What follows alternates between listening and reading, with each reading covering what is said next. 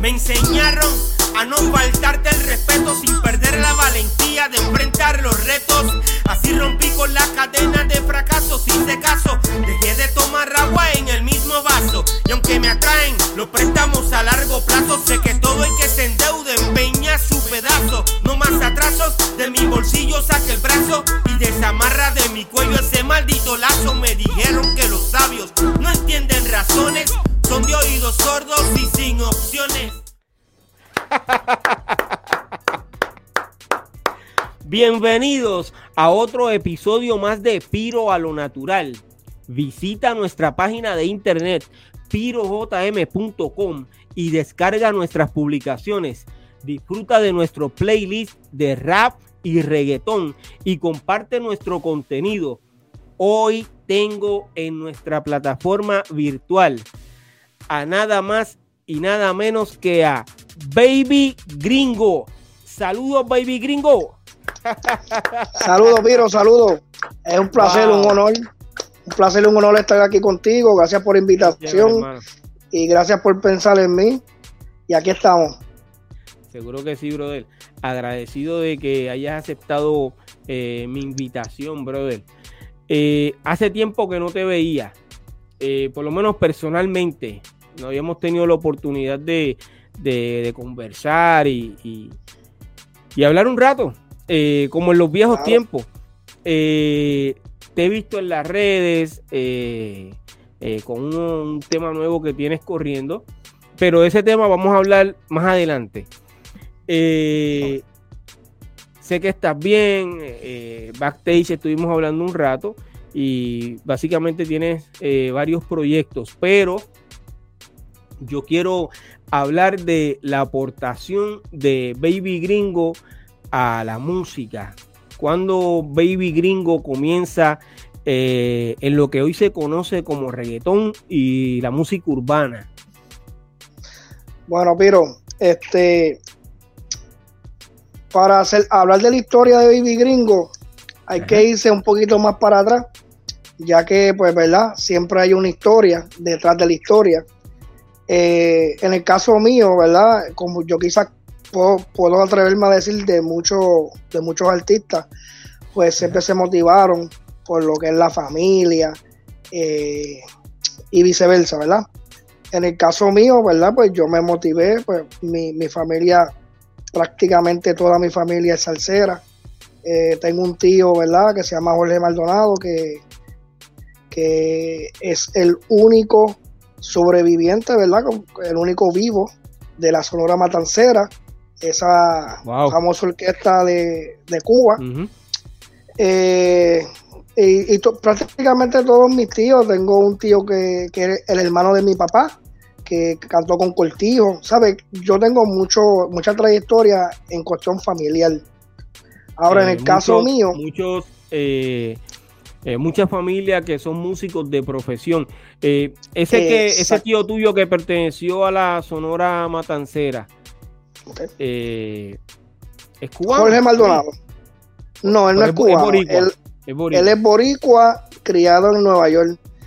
Eh, no sé si te acuerdas, en aquel tiempo cuando, cuando la orquesta fue para, para Nueva York y deportaron, ¿sabes? No regresaron a Cuba. Pues en ese tiempo, pues a él lo, lo, reclutan a la edad de como de 17 años. Eh, él, es el mayor de, de mis tíos, de parte de mi mamá. Este, y mano, de ahí, de, ahí para allá todo fue historia, ¿sabes? Y soy bien, bien fan de él, ¿sabes? Yo siempre, ¿verdad? Mi motivación eh, siempre fue él eh, y todos mis tíos, porque fueron muchos. Sí, eh, pero... pero entonces, tu ah. tío es salsero. él es salsero. Tocaba, ¿qué instrumento tocaba dentro de esa orquesta? Él es cantante. Él es la voz principal, más tocaba lo que son las maracas o el güiro. Ok, entonces, mientras cantaba. salsero y a ti eh, te gusta la salsa, ¿alguna vez cantaste salsa o, básicamente entraste eh, a ser reggaetonero como tal? Pues mira, no, nunca se me dio la oportunidad de cantar salsa, obviamente. Pues yo era, yo era un chamaquito, yo era, ¿sabes? Yo era un bebé prácticamente. Eh, a mí se me da la oportunidad de cantar eh, cuando estaba el apogeo de rap. Eh, y me puedo atrever, me puedo atrever, ¿verdad?, a decir que inspiraciones mías fueron muchos. Fuiste tú, fue Vico fue este Ruben DJ, eh, eh, ¿qué más? Fueron muchos, ¿sabes? Disco, Bulebo CB, ¿sabes? Fueron muchos. Entonces, se me da la oportunidad porque, mira, si no, sé, no sé si te acuerdas, eh, para los años 80 eh, o principios de los 90, me puedo atrever a decir, este, Ruben DJ saca a una muchacha que se llama Jelly D. Entonces Bule era bien, en cuestión de la mente, a él le gustaba como darle retos a otros artistas. Lo hizo con Vico sí, entonces intentó hacerlo con Rubén DJ. Y entonces él quería, en vez de sacar una nena, pues sacar un chamaquito. Y mi hermano era bien para de ellos. Ellos vivían tres, tres calles de mi casa. Y mi hermano le dijo, mira, este, mi hermano. Y él me dijo, ¿verdad? Ah, pues tráemelo. Pues él me llevó allá. Yo no conozco a nadie, acuérdate, yo soy chamaquito. Y voy allá, hay un corillo brutal. Y él me, me da una libreta y me dice, mira, esto que está aquí, yo quiero que tú te lo aprendas. Yo te voy a explicar cómo lo vas a cantar y tú te lo aprendes. Te voy a dar como una hora y tú te lo aprendes y después me vas a cantar. Y así mismo fue. Yo me lo aprendí, en, una hora me lo aprendí y le canté. Ahí había un corrido brutal. Y él dijo, este chamaquito está ready. Ya está ready para el show. Entonces me iban a llevar para un show. Ese fin de semana, ¿qué pasa? Que cuando tocó la hora de yo ir al show, mi mamá nunca me dejó. Y, y creo yo, ¿verdad? Que después de tanto tiempo, yo me pongo a pensar y a analizar, ¿verdad? Este, wow, ¿qué hubiese sido de mí si ese día yo hubiese cantado ahí. Y, me pongo a pensar eso todos los días. Entonces, yo, yo eh, quiero saber qué edad tú tenías eh, en ese entonces. Eh, yo tenía como 8 años, de 7 a 8 años. O sea, yo era un chamaquito. Conociste a Alex Cordero, a.k.a. Bule Bossy B, cuando tú tenías 8 años. Eso es correcto. Eso, es correcto. Ok, entonces te aprendes la canción, te van a llevar a un show, eh, no pudiste ir al show. Entonces, ¿qué pasó con, Baby Gringo? Pues mira, básicamente eh, seguí mi, mi, ¿verdad? mi vida rutinaria, escuela, jugar, todo el vacilón. Pero eh, se me da la oportunidad porque yo iba mucho para los talent shows de mi hermano mi hermano le gustaba hacer talent show en la high y él me llevaba para todo. Pues eso a mí me motivó más. Y en la elemental se me da la oportunidad de salir en un talent show, el cual yo salí. Pero salí como bailarín, no salí como cantante. Mira qué diferencia. y, de ahí para adelante surgieron un par de años más. Yo estaba en la intermedia, como yo diría como dos años, tres años. Eh, se me da la oportunidad de cantar en vivo, pero en parisitos, lo que son paris de marquesina. Y, ya yo estaba con el apogeo de, escribir y todo eso, y yo estaba escribiendo. Ya le da como de 12 o 13 años, yo estaba escribiendo. Pues se me da la oportunidad de cantar en esos paris a la edad de 14, 15 años. Y de ahí fue que empecé prácticamente. Eh, 14 o 15 años, ¿en qué año fue eso? Al principio de los 90. Eh, puede ser 91, 92. Estaba por ahí más o menos 93. 93. Eh, entonces comienzas en el, en el reggaetón. O comienzas. En el eh, exacto, pero rapeando o, cantando reggae en español. No, yo estaba haciendo básicamente las dos cosas. Porque eso se llevaba de la mano. El rap y, y, el, y, el underground, lo que era reggae en español eh, eso se llevaba de la mano. Entonces, cada cual tenía su propio estilo. Yo siempre trataba de crear mi propio estilo. a pesar de verdad de, diferentes personas que estaban haciendo música ya en ese tiempo, yo trataba yo siempre trataba de hacer la diferencia. Eh, pero sí, yo me dejaba llevar mucho por el rap, hip hop, y por, por el rap, por el hip hop y por, y por el reggae en español o dancehall, eh, reggae eh, jamaiquino. Eh, ¿Cuál de las dos te gustaba más, ser rapero o ser reggaetonero en aquel momento? Me gustaban las dos, me gustaban las dos, porque yo, yo, yo pienso de que, de que por más, por más estilo que tú tengas, la música siempre te dejaba llevar. No sé por qué. Pues yo podía cantarte un rap y te ponía un dembow y no se escuchaba como rap, se escuchaba como, ¿me entiendes? Me gustaban los dos porque yo, cogía mucho, mucho tip de, ambos, de ambos lados. Eh, cuando tú dices que tú hacías la diferencia, básicamente que no te copiabas de nadie, ningún estilo, eh, ¿qué tenías diferente a los demás? Yo diría mi estilo, mi estilo, mi voz, mi voz peculiar. Eh, quizás yo no lo veía en ese momento, ¿verdad? Pues yo, yo te soy sincero, yo no lo veía en ese momento, pero quizás muchos lo vieron, eh, como tú, ¿verdad? Como tú, eh, como, como DJ Crane, fueron muchos porque yo trabajé con muchos con muchos productores y no todos vieron. De, eso me vas a hablar ahora, ¿sabes? No los menciones todavía. de eso me vas a hablar ahora.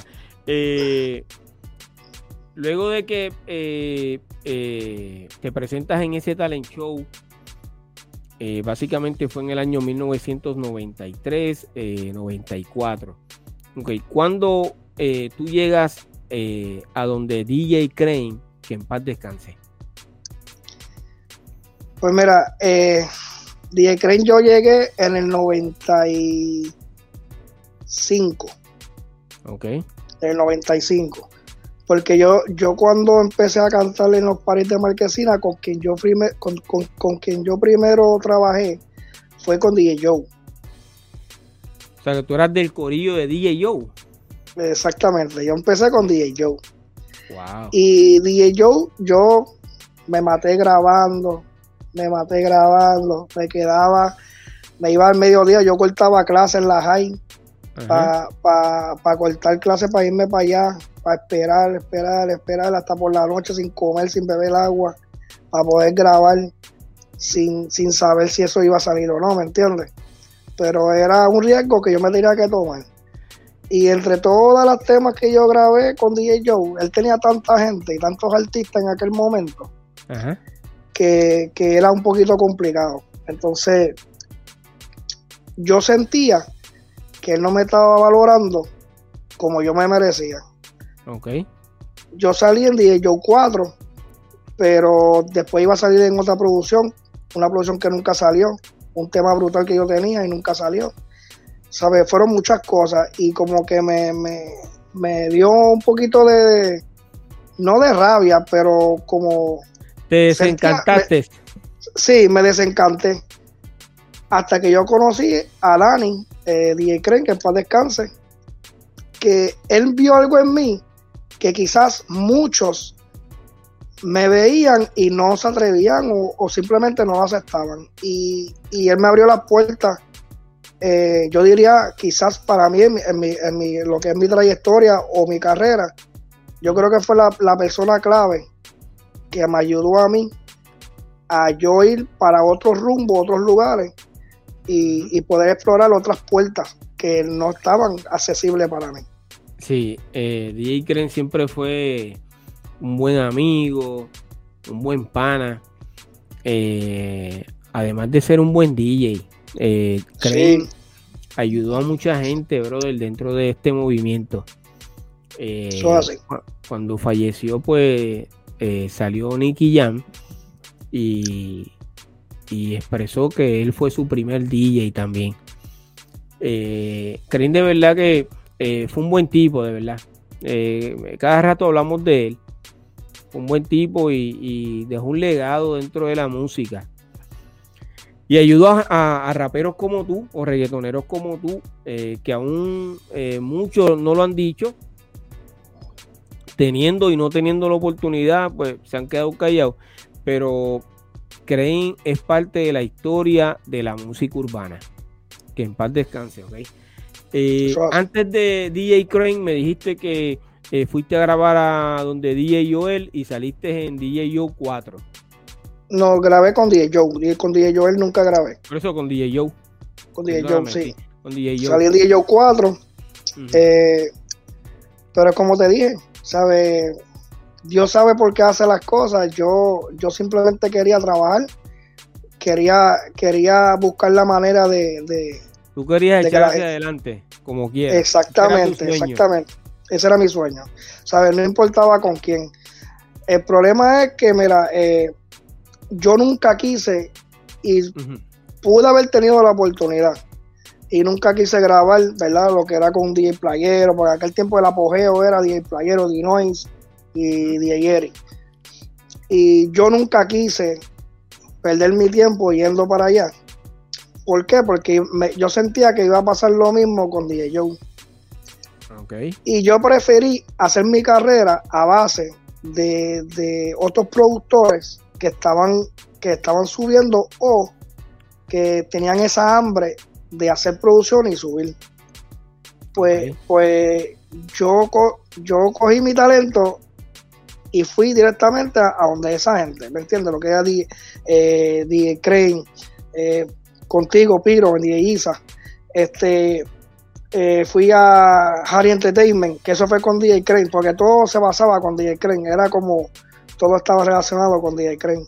Y DJ Crane me decía, mira, vos él, comenzó a, mover su corillo a que grabaran en diferentes producciones. Exactamente. Crane, además de, de, llevarte a ti, eh, junto a, a Gringo Man, me llevó a Fred J, y a dos o tres cantantes más que, a lo mejor tú los puedes mencionar eh, ya mismito.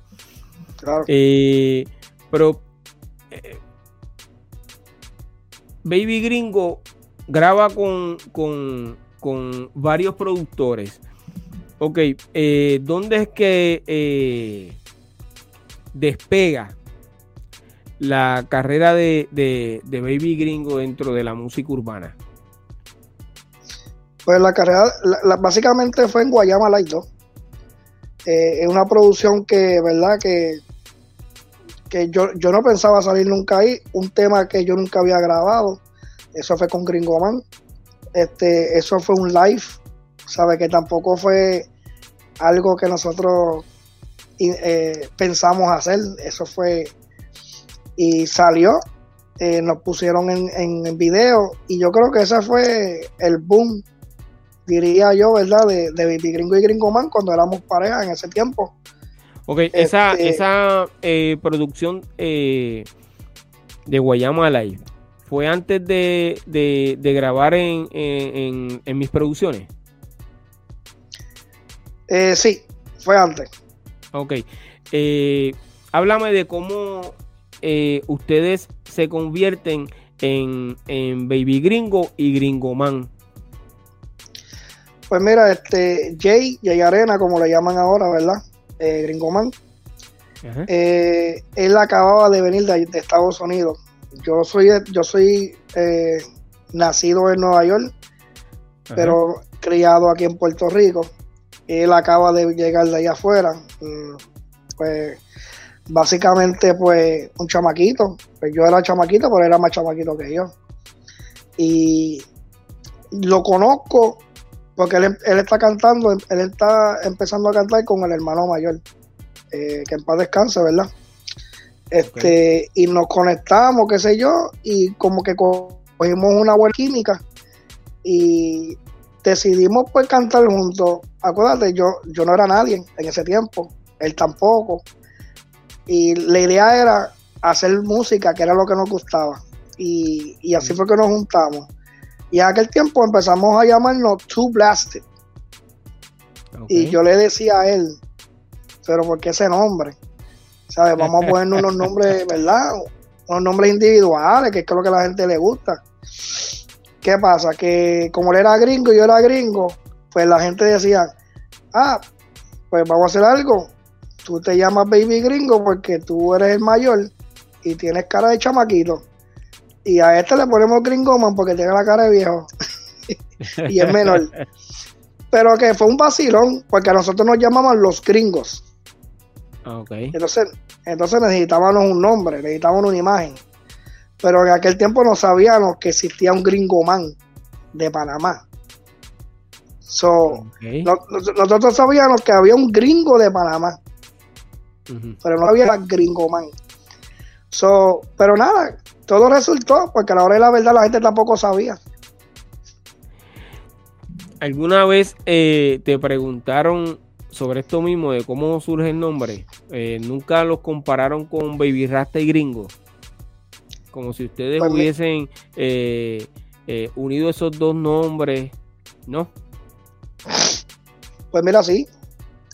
Inclusive, este, muchas veces, hasta en el show de, hasta en, en, en, ay Dios, en I-96 creo que era, no me acuerdo, en la emisora, estaba el. Coyote y el Candyman, este, me preguntaron, tú sabes, ah, eso es una combinación de Verasti y Gringo, y, y todo el mundo tenía esa confusión, eh, inclusive, creo que fuimos una vez para, wow, era lejos, no me acuerdo, era un festival de, de playa, o algo así, y, ¿sabes? La gente me gritaba como que, mira, la monja, que si esto, tú sabes, que me, me acuerdo que, que, que Franco el Gorila me dijo, gringo, cógelo con calma, no, no le hagas caso. tú sabes, Mm, son muchas cosas, pero a mí me gustaba, ¿tú sabes por qué? Porque yo me acuerdo que tú me dijiste algo ese día. ¿verdad? Sí, yo creo que no, estoy un 99% de que fuiste tú. Y me dijiste, míralo del lado positivo. Te conocen. Sabes quién tú eres. So, no lo mires de una forma mala, mira de una forma buena, positiva. Y me puse a analizar y yo dije, ¿verdad? Yo no conozco a nadie aquí. Yo estoy en el, el- yo vivo en Tua Baja. Y eso era por allá por las Marías, no sé dónde era. Y yo no conozco a nadie acá. Y sin embargo la gente me conoce. ¿Por qué? Por los videos, por mi nombre, la controversia. Y yo dije, pues entonces lo que estoy haciendo está funcionando. Y lo miré de un lado positivo. Eh, ¿Alguna vez tuviste la oportunidad de hablar con Baby Rasta o, o con Gringo? ¿Los Pues mira, no. nunca, No, nunca. De verdad que no. Me hubiese gustado, pero nunca. Los paris nunca, nunca concordábamos.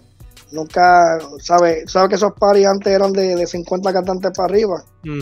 Y, y, en- y en verdad pues era bien difícil, tú sabes, y, mucha gente junta, era bien complicado, pero nunca, nunca, ¿verdad? Y fui para un party de, de Dinois, eh, no- antes de que, de que demolieran este Bellas Artes en, en Condado, y, y fui y nunca los vi, pero me hubiese gustado, de verdad que sí.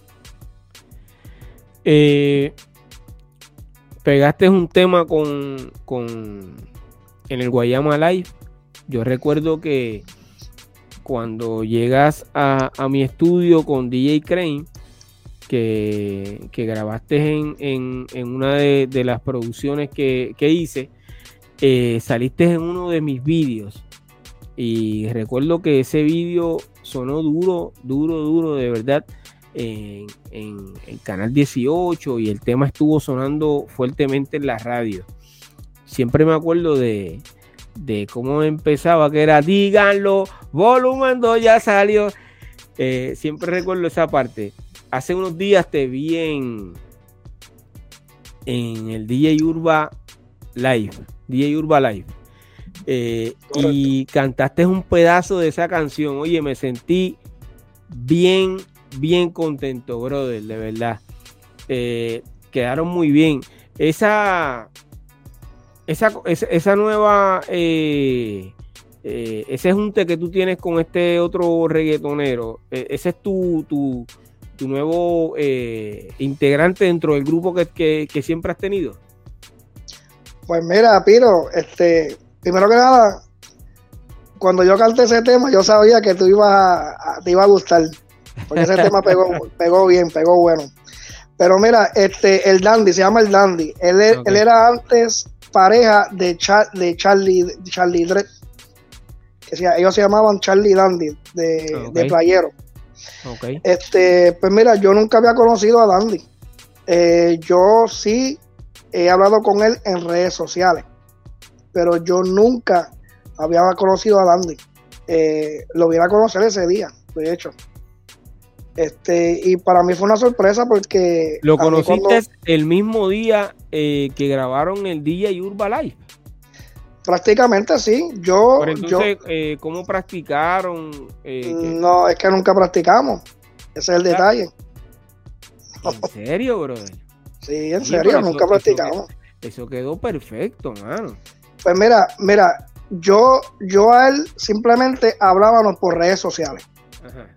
Entonces, cuando surge lo de Ulva, yo iba a ir primero solo. Pero después Ulva me tira y me dice, mira, vamos a posponer la fecha para este día y vas a cantar con, con Dandy. Y yo digo, bueno, pues, pues, está bien, perfecto, pues yo lo, yo lo conozco por redes, tú sabes, pero no es que, lo conozco. Pero ya yo sé lo que yo voy a hacer. Pues yo le dije, pues está bien, pues yo vengo, me comunico con Dandy y le explico y le digo, mira, ¿qué tú tienes en mente? Porque vamos a cantar juntos, entonces necesitamos saber. El Dandy vive en Estados Unidos, yo vivo aquí en Puerto Rico. Wow.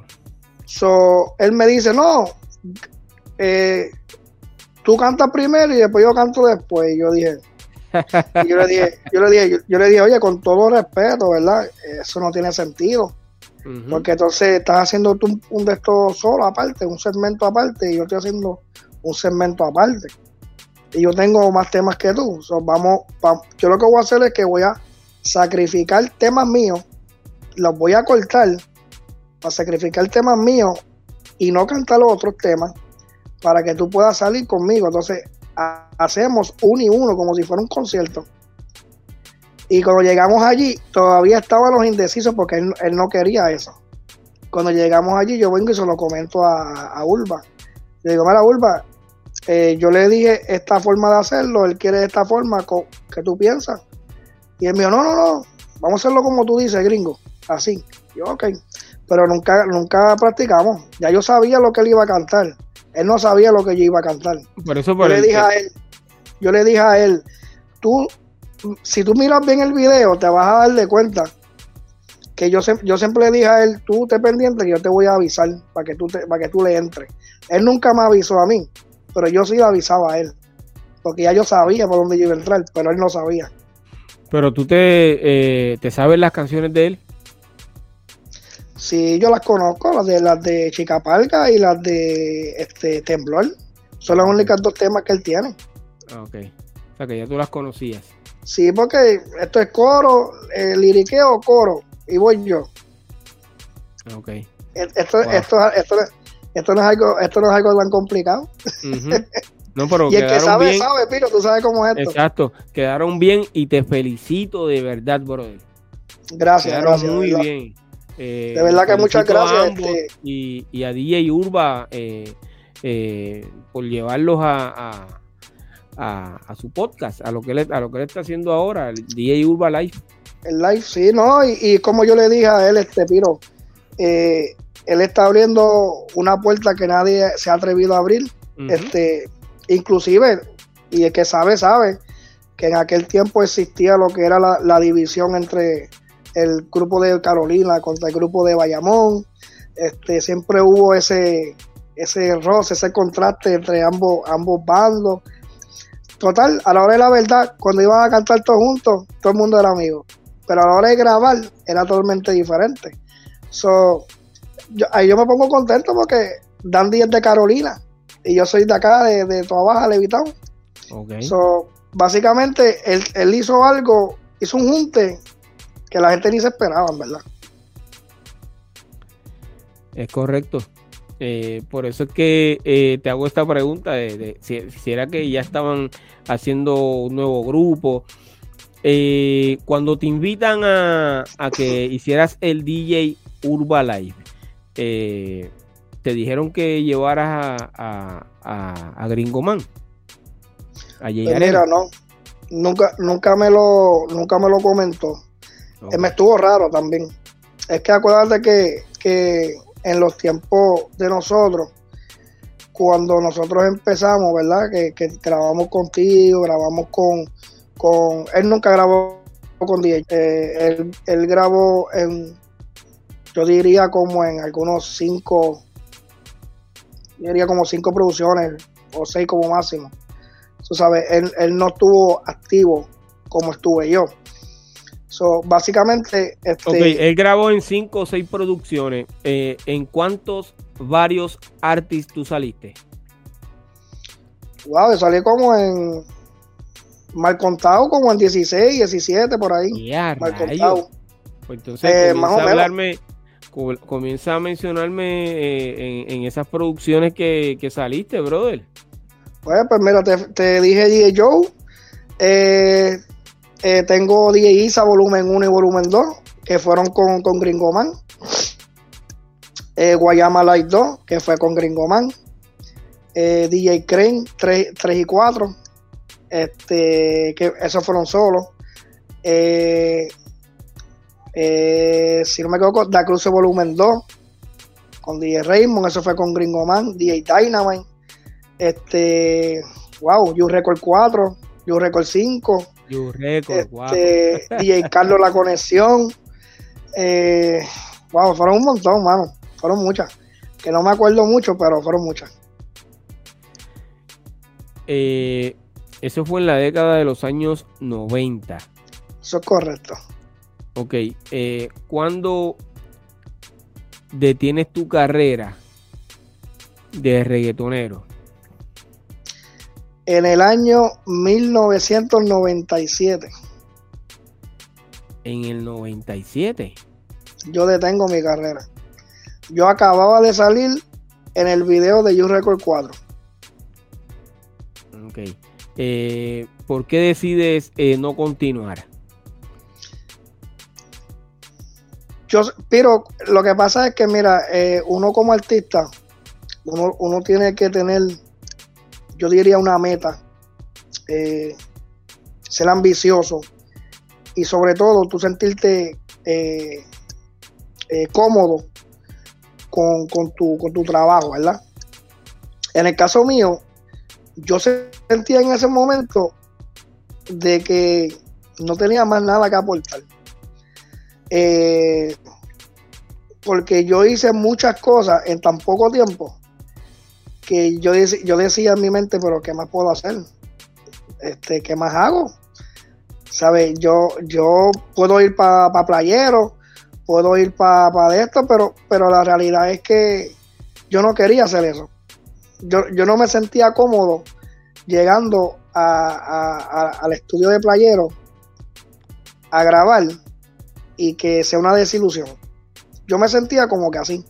Y yo decido pues dejar de cantar, me enamoré y, yo, yo, yo seguía haciendo party, pero no estaba grabando ya. So, ya, ya, mi, ya mi, mi level de artista está bajando poco a poco, porque mientras tú no haces eh, eh, temas, no estás haciendo nada, te vas a ir no bajando. Y eso fue lo que surgió conmigo hasta que empecé a estudiar, estaba trabajando, estudiando, eh, donde, yo, donde yo trabajaba pues ganaba bueno, y entonces yo sentía que no me hacía falta ya la música. Eh, ¿Regresas en qué año? Pues mira, yo regreso, volví a regresar. Yo estoy como Jordan. yo, me retiro, vuelvo, llego, vuelvo y me retiro. Pues regreso de nuevo en el 2003, 2004. Regreso de nuevo. Yo me mudo en el 2003 para Miami. Entonces en Miami yo estoy viviendo con un primo mío y él le da con, cantar. Él sabía que yo cantaba y él le da con cantar. Yo me conecto con un chamaco por allá, que es barbero, y, y él canta. Y él me dice, mira, yo tengo un video que vamos a hacer en Miami Beach y quiero que el primo tuyo lleve el carro y yo hablo con el primo mío y fuimos, normal. Y estoy allí sentado mirando el video que lo están haciendo. Y yo estoy notando que dos chamacos me están mirando, pero que me está raro. Yo, pues, ¿para qué me miran si yo no conozco a nadie aquí? ¿Me entiendes?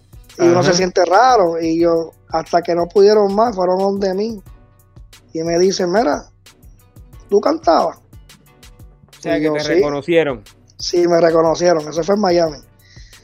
Y desde esa empezamos a hacer música. Yo, de hecho, yo empecé allá a hacer temas con, bueno, yo lo conocía por Elian, pero ahora se llama, eh, famosamente se llama John Hollywood. El productor John Hollywood. Él le hizo muchos temas a, a y a varios artistas. Eh, pues yo empecé con él. Eh, y hicimos varios temas. yo hice varios temas también por allá con otra gente. hice un tema con Wise en el 2005, allá en Miami. Sabe que yo siempre estuve activo, siempre coqueteé con la música.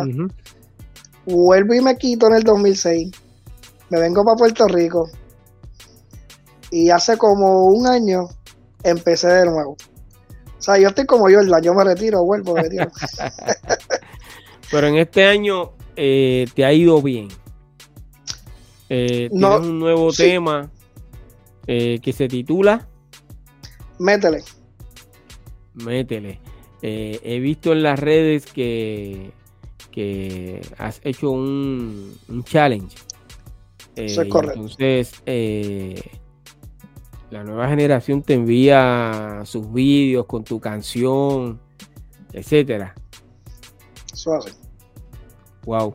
Eh, esta, esta, nueva generación que, se pone en contacto contigo, ¿cómo tú te sientes cuando los escuchas a ellos cantando tu canción y haciéndote un vídeo? háblame de eso. Pues mira, yo me siento bien contento, ¿eh? porque tú sabes, Piro, yo, yo, yo soy una persona bien, bien open mind. A mí me gusta, a mí me gusta crear, pero a mí me gusta también ver a la gente crear. Y, y este, esta intención, la intención mía siempre fue ayudar. Nunca fue ganar, sino ayudar. Y en este caso, pues cuando yo hago el challenge, yo he visto muchos challenges por ahí que han hecho, que han creado, pero yo pienso que no le dan el, énfasis, el enfoque, eh, eh, yo diría el, enfoque a, lo que realmente los artistas quieren transmitir. Por ejemplo, ahora mismo estos artistas de ahora que tienen hambre, porque lo que tienen es hambre, y están buscando un método de que la gente los conozca entonces yo que soy vieja escuela y mucha gente pues me siguen y me conocen, yo diría, coño, qué, bueno sería yo poder ayudar a estos artistas de alguna manera u otra. Entonces pensé en el challenge. Pero yo siempre le decía a todos los artistas que, si quieres salir en el challenge, tienes que grabarle en, en, una, en, un, en, en un estudio y tienes que hacer un video. Pero acuérdense de una cosa siempre. Esto es una exposición que solo ustedes, ¿verdad? Ustedes van a crear para ustedes mismos, no para mí. So, lo que ustedes hagan ahí, esa es su carta de presentación para mucha gente en el mundo. Y, y mano, ahí me, me han, te lo juro, pero me sorprendieron todito. Siempre fueron creativos, buscaron una manera de hacerlo, sacaron de su tiempo eh, para poder hacerlo y, grabar y hacer el video, ¿sabes? Hubieron gente que hicieron un video literal, un video de música, de, ¿sabes?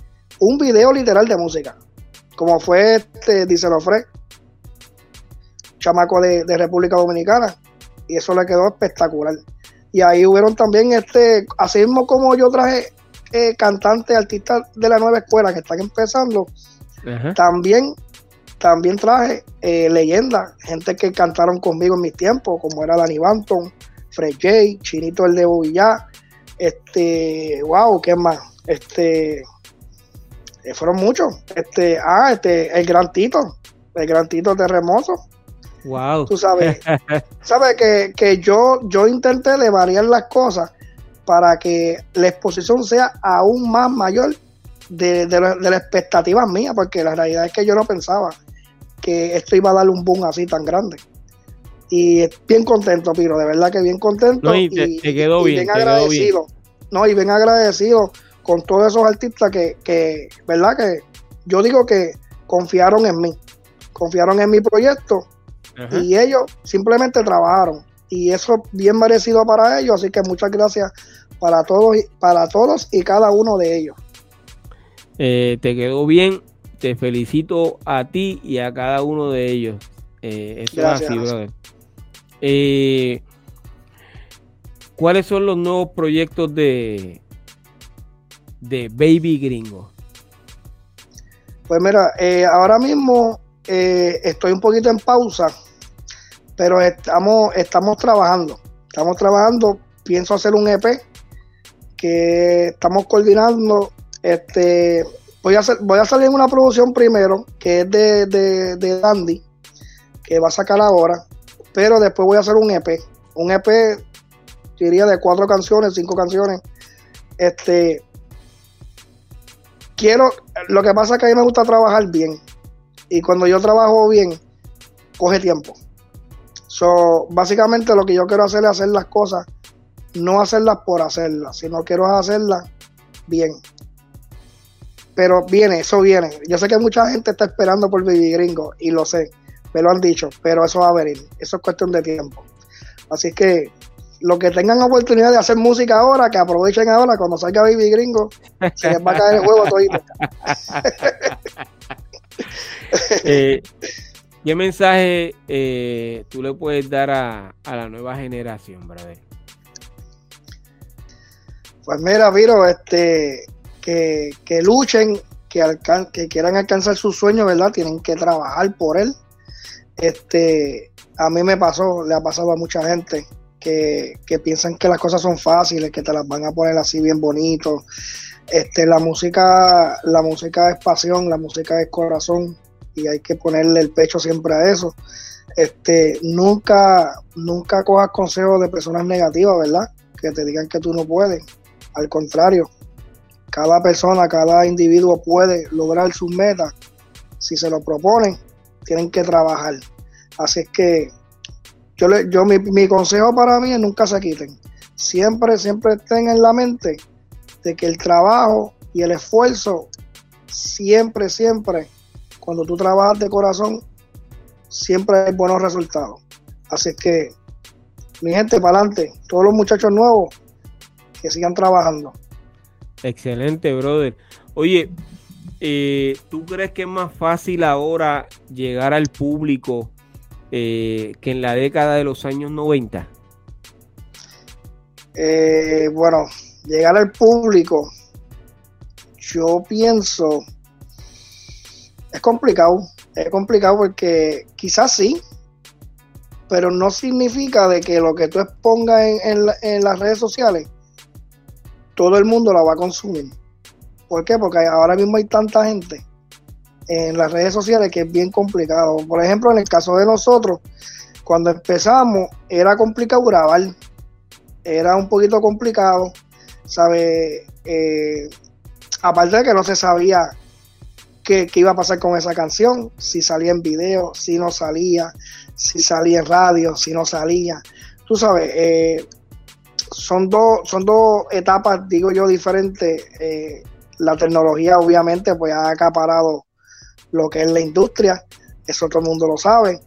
Y, ahora mismo sin, las redes sociales pues tú no estás haciendo nada, tienes que exponer tu música de alguna manera u otra, ¿verdad? En lo que es la, la, todas estas redes sociales, todas estas redes, todas estas plataformas digitales, este, hay que pagar, ¿sabes? Antes yo no pagaba un peso, al contrario, me pagaban a mí.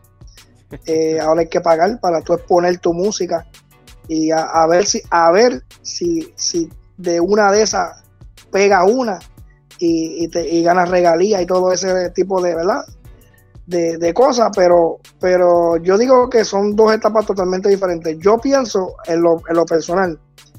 Yo pienso de que ahora es más fácil exponer tu música pero no es más fácil pegar No sé si me estás entendiendo. Te entendí. Eh, porque pegar, es que hay tanta gente que tú no sabes. Puedes que pegue, puedes que pegue o puedes que no pegue.